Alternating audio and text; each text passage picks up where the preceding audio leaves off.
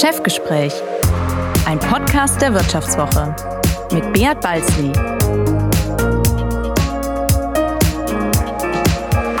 Ja, herzlich willkommen zu einer weiteren Folge des Vivo Podcast Chefgespräch. Mein Name ist Beat Balzli und ich bin der Chefredakteur der Wirtschaftswoche. Ja, heute wollen wir übers Fliegen reden und da muss man ja sagen, da hat das Coronavirus äh, eigentlich am brutalsten zugeschlagen. Ich meine, keine andere Branche hat es so hart getroffen. Die Wirtschaftsikone Lufthansa liegt äh, wirklich wortwörtlich beinahe am Boden. Der Staat muss sich stützen. Es ist nur noch ein Bruchteil der Kapazitäten sind in der Luft. Und äh, wenn man auch privat unterwegs. Ich war kürzlich vor ein paar Wochen, bin ich nach Berlin geflogen, da muss man schon sagen, wenn man dann am Düsseldorfer Flughafen so durchschlendert, es ist echt gespenstisch, so ein Geisterflughafen und da sieht man eigentlich, was dieses Corona äh, anrichtet und wie viel, wie auf was für, für ein Bruchteil des normalen Lebens wir uns jetzt noch äh, bewegen. Ja, heute im Studio ist bei mir Christian Schlesiger, äh, Ressortleiter Unternehmen der Wirtschaftswoche. Und Christian, du hast mit jemandem geredet, der wirklich diese Branche ganz tief kennt. Ja, genau. Ich habe mit äh, Mark Hiller gesprochen. Er ist Chef von Recaro. Und eigentlich habe ich mit ihm weniger über das Fliegen, sondern mehr über das Sitzen gesprochen. Denn äh, Recaro produziert eben Flugzeugsitze für die äh, Eco und für die Business Class. Und natürlich hat Corona heftig eingeschlagen bei Recaro. Umsatzverlust in diesem Jahr zweistellig, groß zweistellig.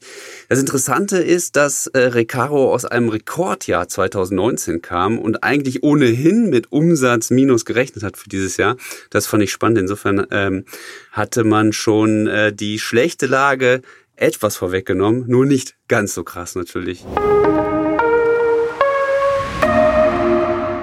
Dieser Podcast wird präsentiert von O2 Business. Mit den neuen O2 Business Unlimited Tarifen sollen sich Geschäftskunden keine Gedanken mehr machen, ob genug Sprach- oder Datenvolumen vorhanden ist. Sie sollen sich nur noch entscheiden, welche Anwendungen für sie wichtig sind. Mehr dazu unter o2business.de. Beschreiben Sie mal Ihre Gefühlslage für das Jahr 2020.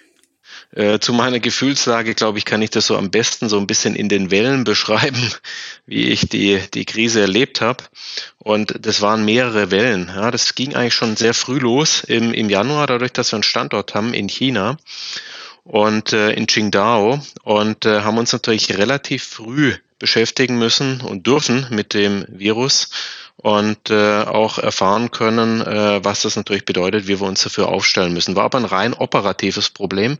Da war noch nicht unbedingt absehbar, ähm, dass äh, das natürlich auch nachher die Nachfrage massiv beeinflussen wird. Und äh, von dem her haben wir das Thema natürlich erstmal gelöst für den äh, chinesischen Standort, äh, wussten dann natürlich sehr viel, wie wir uns aufstellen müssen äh, für das, was dann kommt, was uns ja nicht klar war, was da alles kommen würde. Und äh, das ging dann weiter, so eine nächste Welle, dass eigentlich die Kunden, also die Fluggesellschaften, als auch die Flugzeughersteller im Februar und März äh, sehr besorgt waren, dass die Lieferkette vielleicht Störungen äh, erleiden kann.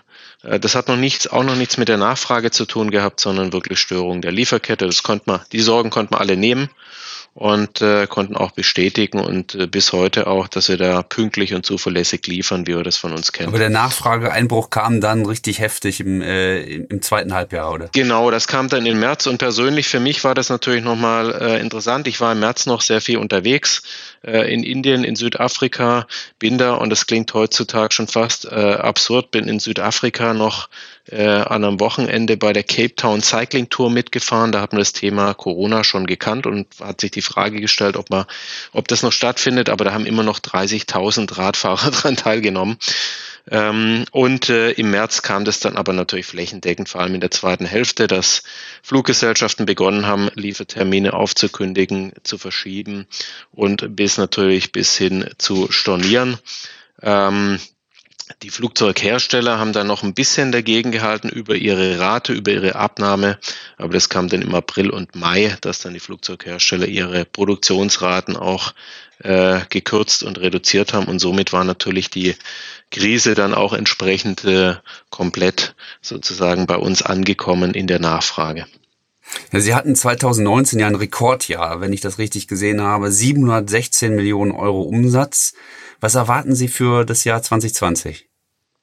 Für das Jahr 2020 erwartet man einen Umsatz von etwa 300 Millionen. Also wir äh, äh, stellen uns darauf ein und äh, gehen davon aus, dass wir hier einen Umsatzrückgang von 60 Prozent äh, realisieren müssen äh, im Jahr 2020. Wie kann man sowas durchhalten? Das ist in der Tat heftig. Dazu möchte ich vielleicht kurz noch mal ein bisschen, ein bisschen zurückgehen. Wir haben das Jahr äh, 2019 natürlich als Rekordjahr entsprechend frühzeitig auch schon 18 haben wir gesehen, dass wir 19 noch mal über 20 Prozent wachsen.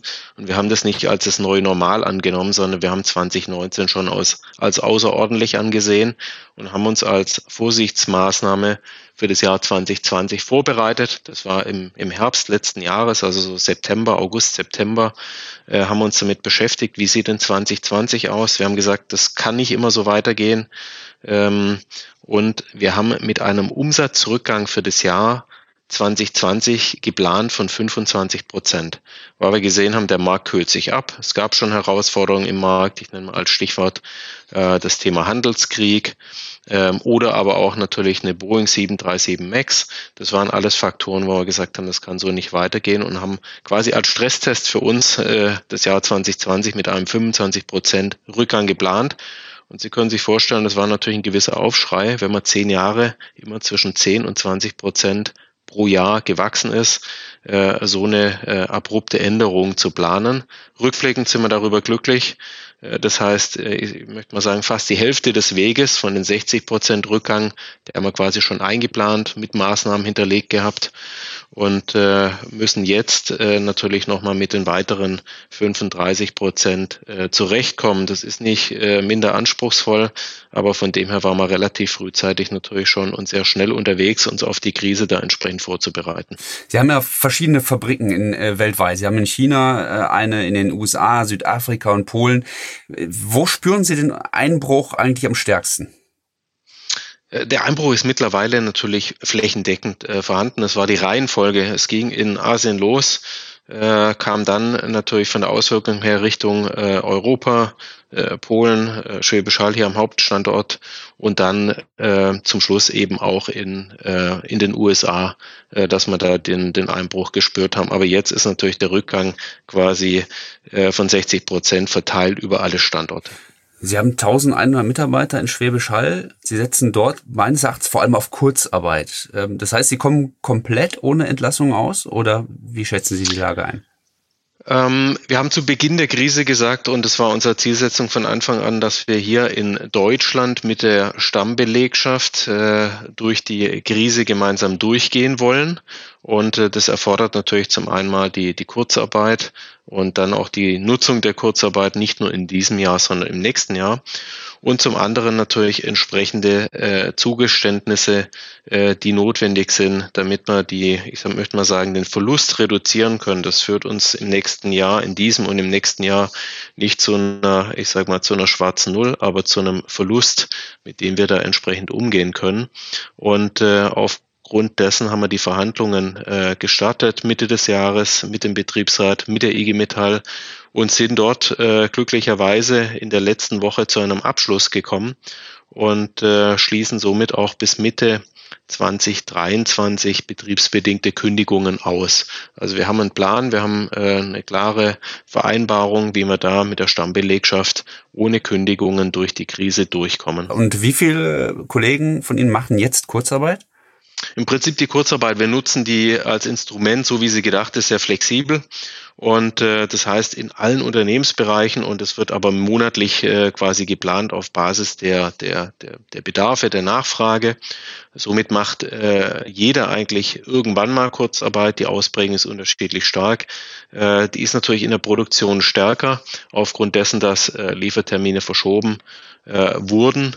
Äh, die ist beispielsweise in der Entwicklung äh, deutlich geringer, weil wir da natürlich an Projekten arbeiten, die eine Auslieferung haben in ein oder in zwei Jahren, wo auch die Fluggesellschaften dran festhalten. Von dem her gibt es ja sogar Bereiche, wo wir ganz geringfügig nur Kurzarbeit durchführen oder durchführen können.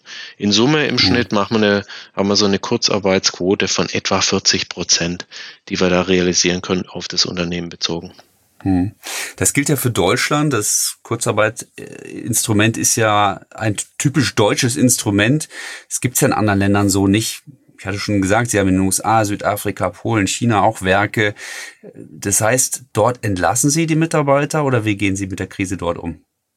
Ja, wir haben äh, natürlich auch schon in den Jahren davor den Standort Deutschland, äh, ist unser Standort mit den höchsten äh, Kosten, mit der höchsten Kostenstruktur. Auf der anderen Seite ist es natürlich der Standort auch mit der höchsten Flexibilität und das musste man bei allen Schwankungen, die wir immer wieder hatten, auch in Jahren, die jetzt nicht durch eine Krise geprägt äh, waren, feststellen, dass wir da eine sehr hohe Flexibilität haben und die jetzt nochmal deutlich höher ist über die Kurzarbeit. Und das haben wir leider an den internationalen Standorten nicht. Äh, das geben dort die Arbeitsgesetze und die Möglichkeiten nicht her, äh, auch schon in normalen Zeiten. Und von dem her war man natürlich auch äh, gezwungen, hier mit anderen Maßnahmen äh, durch die Krise zu gehen und auch einen Personalabbau entsprechend durchzuführen. Der Personalabbau, der ist glücklicherweise nicht in dem Umfang, wie uns der Umsatz weggebrochen ist. Also wir sprechen da von einem Personalabbau von etwa 30 Prozent im Vergleich zum Umsatzeinbruch von 60 Prozent. Aber da kann man nicht umher, den Personalabbau entsprechend durchzuführen. Ja, die Krise ist heftig aktuell, aber es ist ja nicht hoffnungslos. Ähm, es gibt ja immer noch Licht am Ende des Tunnels und das ist natürlich auch in der Flugzeugbranche so. Man weiß zwar noch nicht, wie die Post-Corona-Welt aussehen wird, wann sie startet, wann die Impfstoffe so weit sind und so äh, groß verbreitet sind, dass man wieder ein Anführungszeichen normales Leben führen kann. Dann wird auch die Luftbranche, Luftfahrzeugbranche wieder abheben. Gewisse Segmente werden sicher nicht mehr so extrem zurückkommen, wie sie mal waren. Ich glaube, Geschäfts Geschäftsreisen werden auf lange Zeit weniger werden, weil sich die Leute nun mal ans Homeoffice gewöhnt haben. Aber man sieht auch da, es kristallisiert sich auch schon ein bisschen raus, wer diese Krise als Gewinner verlassen wird und wer nicht. Christian. Ja, genau. Es überrascht natürlich nicht, dass der Chef eines äh, Zulieferers für die Luftfahrtindustrie optimistisch ist. Ja. Aber es gibt tatsächlich so drei Punkte, die er nennt, die ich spannend fand. Also ähm, zum einen sagt er, dass viele Aufträge verschoben wurden, aber eben nicht storniert. Ja, das fand ich interessant. Zum anderen ähm, sagt er auch, es gibt Gewinner der Krise. Also er sprach äh, explizit Wizz Air an, den Billigflieger, der ja schon erfolgreicher ist als Ryanair. Und äh, die haben auch gerade einen Großauftrag an äh, Recaro vergeben. Und einen dritten Punkt fand ich interessant. Äh, schon, es ist schon so, dass die Airlines natürlich keine neuen Flugzeuge kaufen, aber äh, sie, ähm, sie sanieren, sie renovieren ihre bestehende Flotte. Und da gibt es eben diese Ersatzbeschaffung von Flugzeugsitzen. Und da ist also Recaro zumindest optimistisch, dass äh, sie davon profitieren werden. Sie haben vorhin gesagt, also Fluggesellschaften haben die Aufträge entweder verschoben oder teilweise auch storniert. Wie viele, wie viele äh, Aufträge wurden denn dann storniert? Das ist ein relativ geringer ähm, Prozentsatz, muss man sagen. Der ist im einstelligen äh, Bereich, wenn man es mal im Volumen festmacht. Ähm, man muss aber natürlich sehen, das sind vor allem die, die Fluggesellschaften, die äh, quasi in Insolvenz Chapter 11 gegangen sind, äh, die stornieren mussten. Äh, ansonsten haben die meisten Fluggesellschaften erstmal verschoben, auch verschoben aus so einem sogenannten Fixierungshorizont, dass sie da auf der einen Seite natürlich die Flexibilität haben und in Zukunft abnehmen können, auf der anderen Seite womöglich aber auch nochmal verschieben können.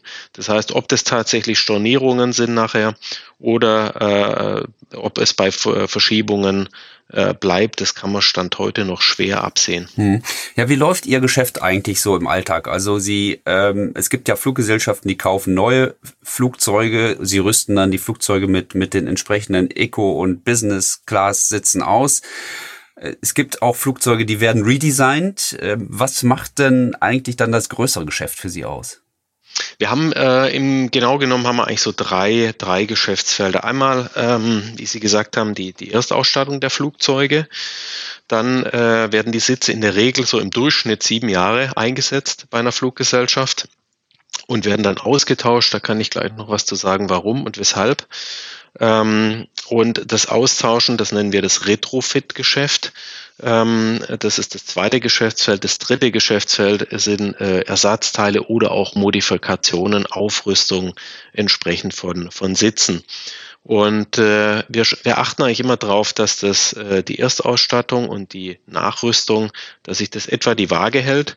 Über den Boom der letzten äh, drei, vier Jahre bei den Flugzeugauslieferungen hat die Erstausstattung äh, Oberhand gewonnen. Das waren dann sicherlich, ich sag mal, 60 äh, Prozent oder sogar 70 Prozent vom Geschäft.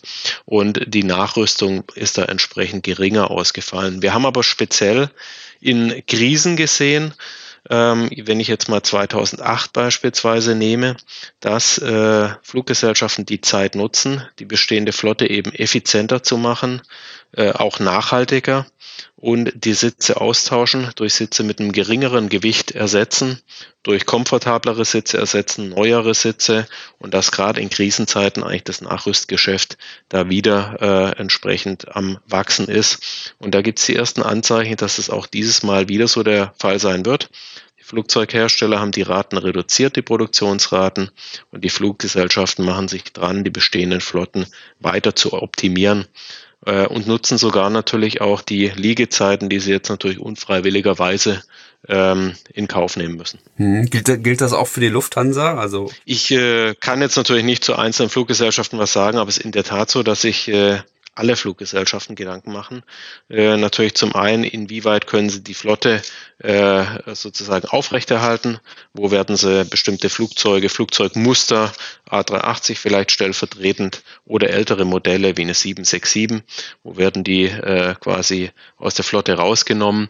Und ähm, wo wird dann eine Optimierung entsprechend der bestehenden Flotte durchgeführt. Ähm, in dem Zusammenhang, was man natürlich auch sagen muss, was viele Fluggesellschaften tun oder fast alle, dass sie natürlich intensiv mit Leasingfirmen zusammenarbeiten, also Sale and Leaseback, um einfach die Liquidität zu verbessern oder aber Flugzeuge zurückgeben. Und von dem her entsteht da auch eine große Nachfrage, weil die Flugzeuge, die zurückgegeben werden und dann wieder an neue Kunden äh, ausgeliefert werden von der Leasinggesellschaft, bekommen in der Regel neue Sitze mit einer ganz kurzen Durchlaufzeit. Und dafür haben wir ein Konzept entwickelt in den letzten Jahren, wie wir in der Lage sind, innerhalb von zwei Monaten neue Sitze zu produzieren und auszuliefern. Und da sehen wir jetzt schon eine große Nachfrage äh, nach solchen sogenannten Sprint-Sitzen, wie wir das nennen. Ja, wir haben uns tatsächlich letztens auch in der Redaktionskonferenz darüber unterhalten. Wer kauft eigentlich heute noch äh, Flugzeuge? Und tatsächlich ist es ja so, dass, äh, da, dass es da durchaus Nachfrage gibt. Ist das jetzt so eine Leichenfledderei? Also, dass, dass einige Unternehmen da versuchen, jetzt so ein Schnäppchen zu erzielen von den äh, Unternehmen, denen es wirklich richtig schlecht geht und die dringend darauf angewiesen sind, ihr, ihre Flugzeuge, ihr, ihre Flotte zu Geld zu machen? Ähm, da gibt es jetzt natürlich viele, viele Aspekte und viele, ich sag mal, Richtungen. Das eine ist, wie schon angesprochen, dass sich die Leasinggesellschaften natürlich dahingehend stärken, dass sie die Flugzeuge kaufen und dann wieder zurückleasen ähm, und natürlich auch erwarten, dass die, der Großteil der Flotte wird zukünftig den Leasinggesellschaften quasi gehören ähm, und es soll da und wird da sicherlich zu einer Stärkung beitragen. Ähm, dann sieht man natürlich auch Fluggesellschaften, die entweder äh, aufgrund Thema Sustainability, also Ökoeffizienz, ähm, neue Flugzeuge kaufen, alte ersetzen. Das heißt, das führt natürlich auch zur Nachfrage von Flugzeugen. Und wenn Sie mal sehen, dass von Flugzeuggeneration zu Flugzeuggeneration äh, Steigerungen, Effizienzsteigerungen von 15 bis vielleicht sogar 30 Prozent möglich sind, ähm, ist das natürlich ein interessantes äh, Feld, sofern man sich das irgendwo leisten und finanzieren kann. Und äh, stellvertretend dafür äh, würde ich beispielsweise so eine Wizz Air sehen, die natürlich auch gestärkt aus der Krise hervorgehen wollen und probieren natürlich entsprechende Slots, die jetzt auch frei werden an Flughäfen, äh, die zu übernehmen und sich zu rüsten für äh, die Zeit nach der Krise. Und dann sicherlich das kleinste Segment, aber natürlich auch äh, interessant. Es gibt in der Tat äh, Startups von Airlines, ähm, die sie jetzt genau gründen, jetzt am Tiefpunkt, wo die Flugzeuge natürlich sehr günstig sind, wo sie sehr gut an qualifiziert, hochqualifiziertes Personal kommen äh, und somit sich natürlich auch rüsten für einen Flugverkehr, der dann wieder durchstarten wird. Und da machen wir eigentlich keine Frage, kein Fragezeichen dran. Der Luftverkehr, der ist essentiell. Äh, man könnte sogar sagen, der ist systemrelevant und wir gehen auch davon aus, wenn er nicht mehr durch entsprechende Restriktionen unterdrückt wird, dass er dann auch entsprechend wieder ein gutes, ich sage mal, eine gute Erholung stattfindet. Hm. Sie haben Air angesprochen, äh, interessanterweise. Sie haben auch einen Großauftrag bekommen äh, von dem Billigflieger, der aus, ich glaube, der sitzt in Ungarn. Ähm, das heißt, äh, es gibt eben, wie Sie sagen, Airlines, die da jetzt versuchen, richtig durchzustarten, oder? Genau, genau. Zu der äh, Wizz Air, ähm, die, die Eigentümerschaft ist bei, bei Indigo Partners, ein amerikanisches Unternehmen, da gehören noch weitere äh, Fluggesellschaften dazu.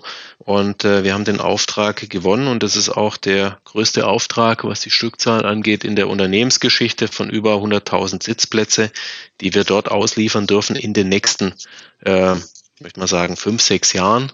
Und äh, das ist ein Produkt, das besonders leicht ist, trotzdem sehr komfortabel ist und natürlich dazu beiträgt, dass diese Fluggesellschaften äh, ihre äh, Effizienz weiter steigern der Flotte mit neuesten Flugzeuggenerationen und natürlich mit der neuesten Innenausstattung, äh, die es gibt. Über 100.000 Sitzplätze. Ich hatte was gelesen von über 30.000. Also äh, ist, ist ja jetzt nochmal aufgestockt worden, der Auftrag?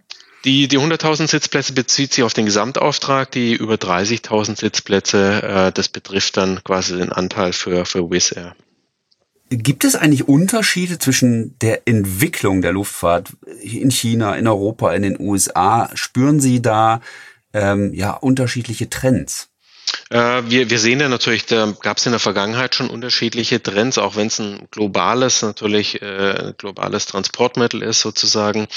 Ähm, aber jetzt natürlich nach der Krise, wenn Sie die Zahlen anschauen in China, da ist der, äh, die Anzahl äh, geflogener Sitzplätze und auch die Auslastung ist da fast auf dem Vorkrisenniveau. Ähm, in Asien, da ist natürlich noch einiges zu tun, weil da gibt es auch Restriktionen. In Europa ist der Luftverkehr natürlich sehr stark äh, unterdrückt die Langstrecke fast auch nicht existent. Und in den USA ist vor allem noch über den Inlandsverkehr relativ stark. Also da sehen wir, wir große Unterschiede und natürlich auch in der Nachfrage.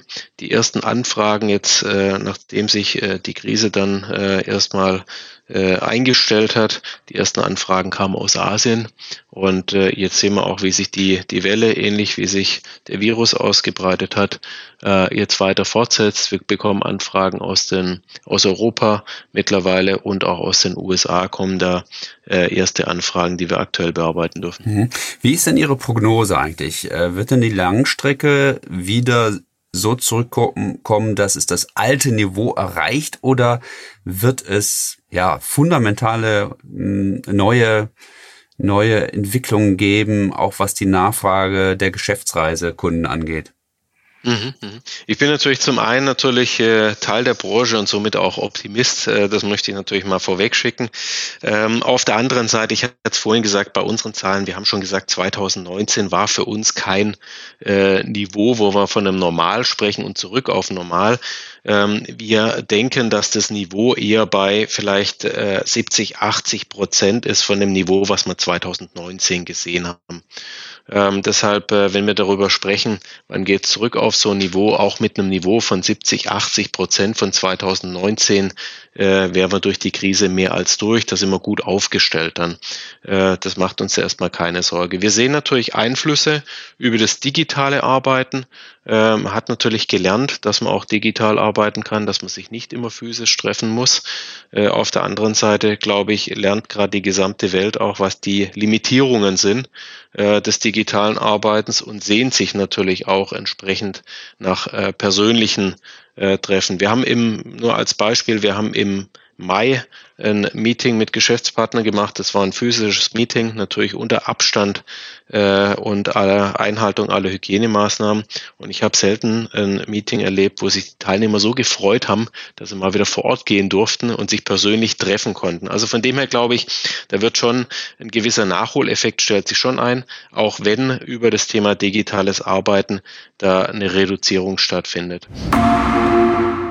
Ja, und wenn man in Zukunft überleben will, muss man ja auch immer was Neues bringen.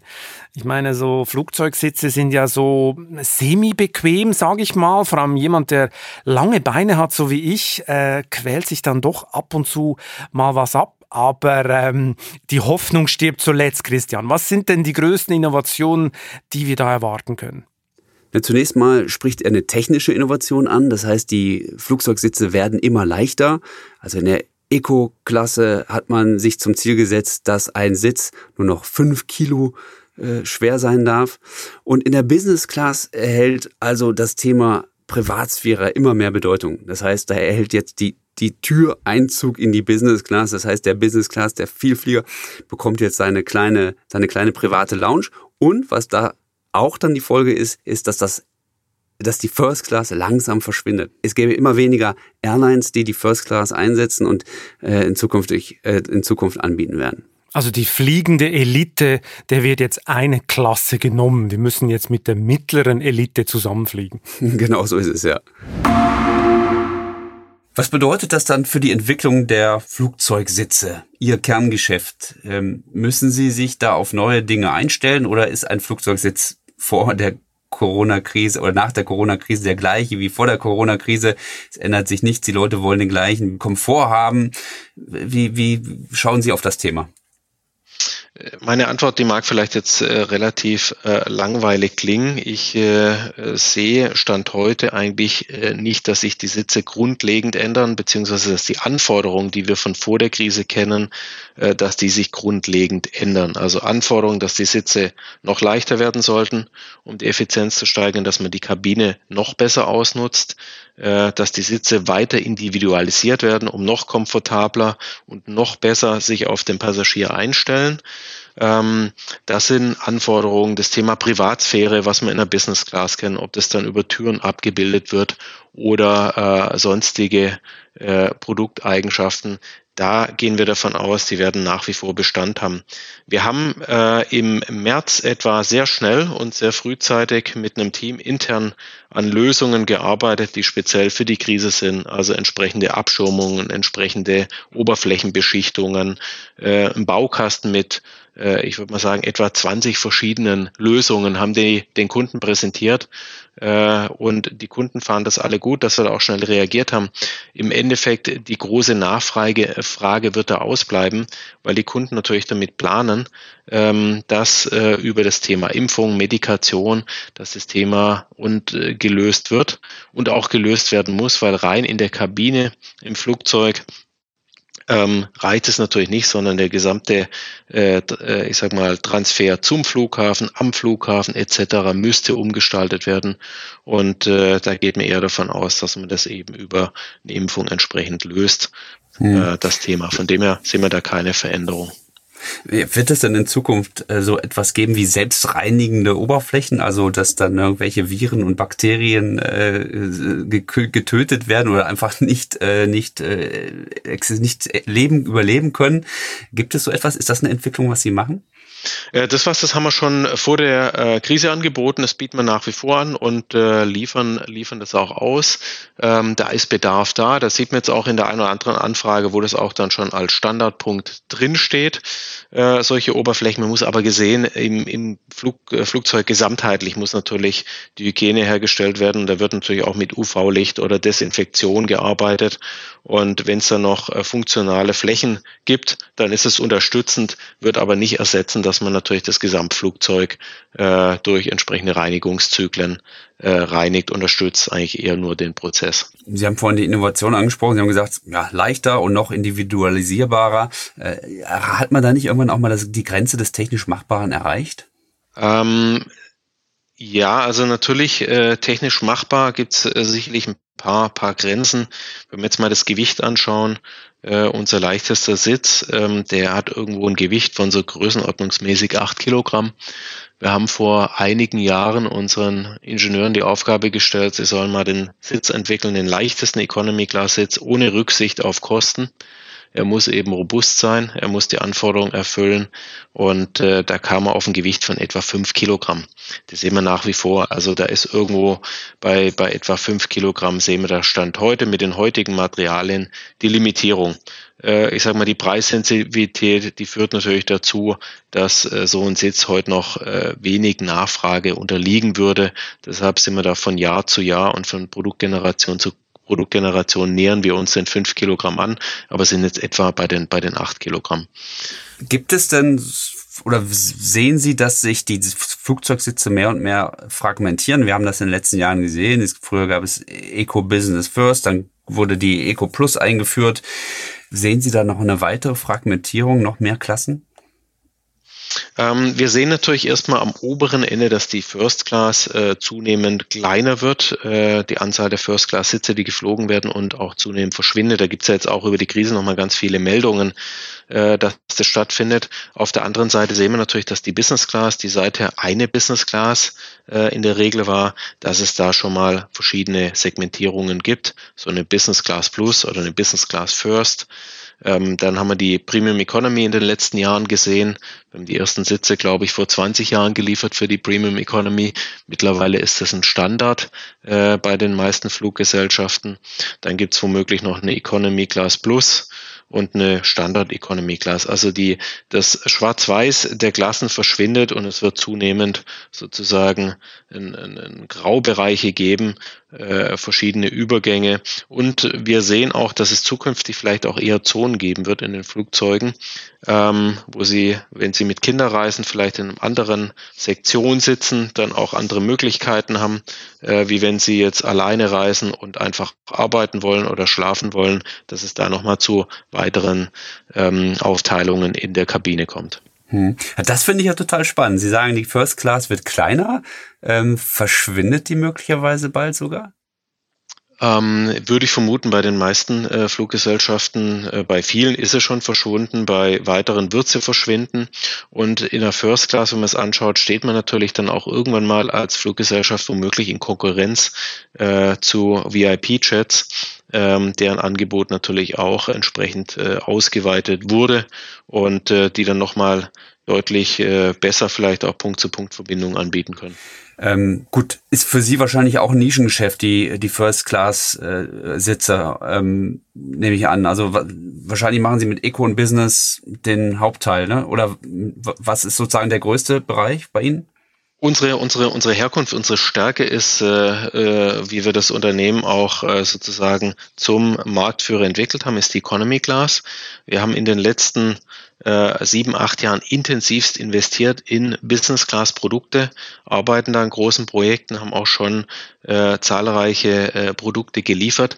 In der First Class sind wir nicht tätig, ähm, einfach aufgrund, ich sag mal, Prioritätensetzung und dass wir erkennen und erkannt haben, dass der Markt eher klein ist und äh, natürlich vom Wachstum eher, eher rückläufig ist. Das finde ich jetzt wieder spannend, äh, weil ich hätte gedacht, ein Flugzeugsitzhersteller, der produziert dann eben für alle Klassen, weil ein Sitz ist ein Sitz, nur halt dann in unterschiedlicher Konfiguration, aber sie machen gar keine First-Class-Sitze, ähm, weil sie schon von vornherein gedacht haben, das hat keine Zukunft, oder? Ja, weil wir natürlich, mein, von den Ressourcen müssen wir natürlich auch schauen, wie wir damit haushalten können und äh, wo wir unsere äh, besten Ingenieure mit welchen Aufgaben die wir beschäftigen. Und haben wir gesehen, das große Feld ist natürlich die Business Class und zum anderen die äh, First Class mit dem begrenzten Ausblick, ähm, dass es da natürlich irgendwo zu Veränderungen kommt. Ich möchte aber auch dazu sagen, das ist Stand heute noch so, dass die Fluggesellschaften äh, die Klassen getrennt ausschreiben. Also eine Economy Class, eine Business Class. Äh, wir bieten die dann gemeinsam an. Äh, wir bekommen dann stellenweise äh, den Auftrag für die gesamte Kabine. Stellenweise bekommen wir aber auch nur den Auftrag für die Business Class oder nur für die Economy Class.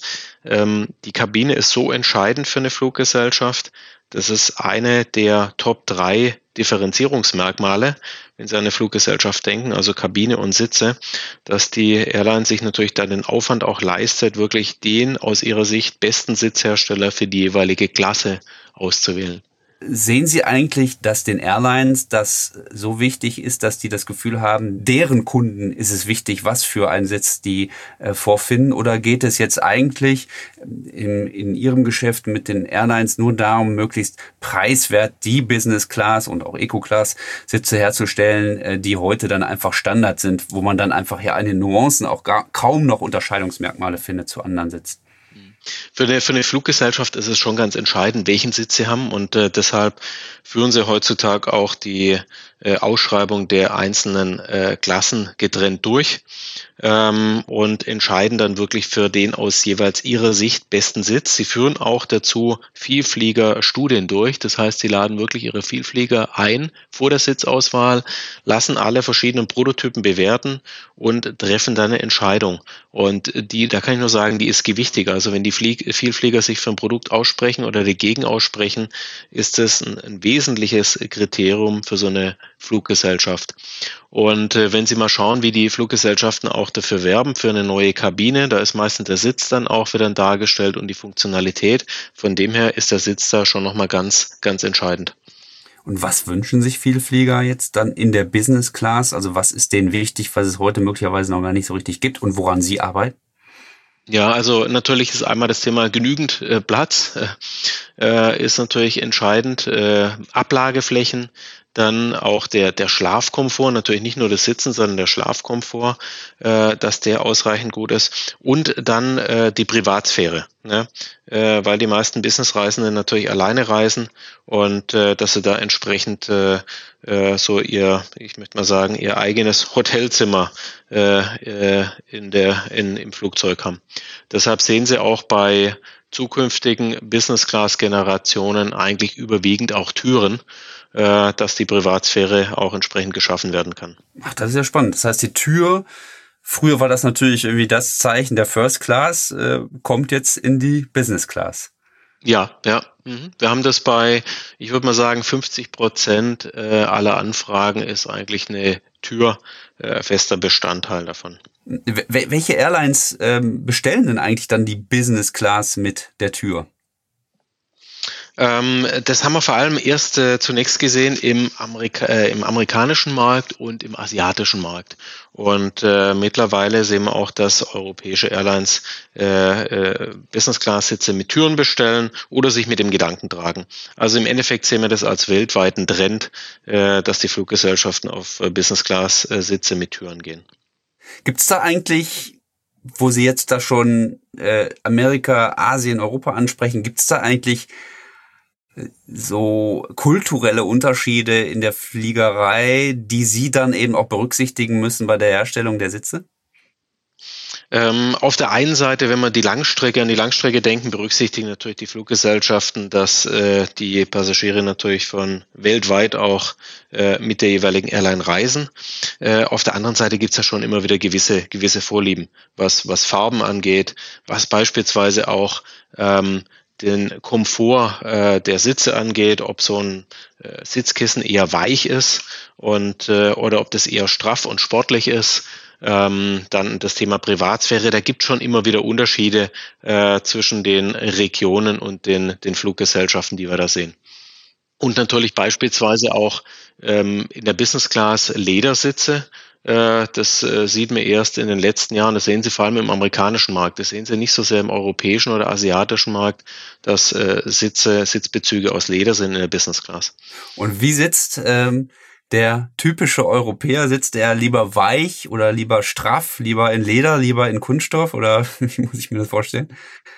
In Europa sehen wir da überwiegend eigentlich auf der Langstrecke Stoff und äh, das ist dann auch eher, ich sag mal, ein straffer, sportlicherer Sitz ähm, der, der so, ich sag mal, an so einen typischen vielleicht Recaro-Sitz, wie man den kennt aus dem Automobilbereich, erinnert. Das ist so, das, wenn, wenn man das mal so äh, vereinfacht beschreiben will, ein Sitz, wie es am Europäer da sehr gut gefällt. Ja, sehr, sehr, sehr spannend. Ich habe noch eine abschließende Frage, weil Sie machen ja nicht nur Flugzeugsitze, sondern Sie sind ja jetzt dann auch in ein neues Geschäftsfeld vorgedrungen, nämlich die Gamer-Szene. Versuchen Sie zu überzeugen von ähm, Gamer-Sitzen, die ähm, ja, die dann am Ende des Tages über Sieg und Niederlage bei äh, Online-Zock-Spielen ähm, entscheiden sollen. Ähm, seit 2019, glaube ich, verkaufen sie diese Sitze. Wird, wird der nachgefragt, dieser Gaming-Sitz? Mhm, mhm. Also die, die Gaming-Sitze und das, das, ich nenne es mal Startup bei uns in der Gruppe, das ist eine Schwestergesellschaft zu Recao Aircraft Seating. Und äh, da sind wir natürlich ganz stolz drauf, dass wir da in der Gruppe so ein Startup haben, die sich mit dem Thema beschäftigen. Und äh, die Nachfrage ist da absolut da.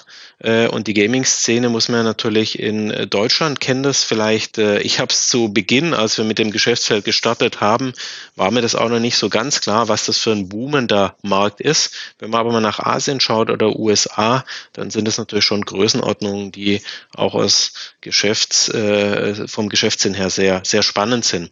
Die Nachfrage ist da und äh, da wird man sagen, in der Krise, natürlich ist es ein Startup und ein kleines Unternehmen, haben wir da einen zusätzlichen Nachfrageschub erlebt, äh, weil natürlich äh, viele Menschen im Homeoffice arbeiten, womöglich auch Gamer sind und sich Gedanken gemacht haben, wie sie da besonders gut ergonomisch und hochwertig sitzen können und äh, haben dann mit so einem Gaming-Sitz quasi die Symbiose aus dem Bürostuhl für zu Hause und dem Gaming-Stuhl äh, erkannt. Ja.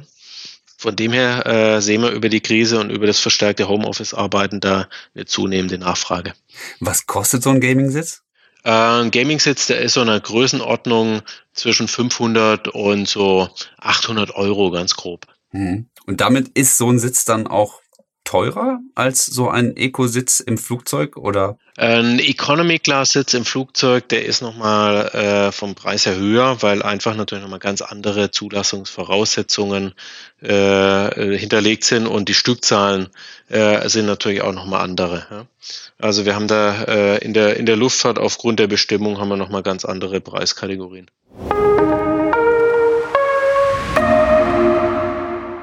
Das war ja wirklich ein hochinteressantes Gespräch, äh, äh, Christian. Aber eins ist mir immer noch nicht klar. Also mein spezielles Problem mit den zu langen Beinen, das ist irgendwie immer noch nicht gelöst. Ich erinnere mich noch an einen Vorschlag von Michael O'Leary, glaube ich. Der wollte mal Stehplätze im Flugzeug einführen.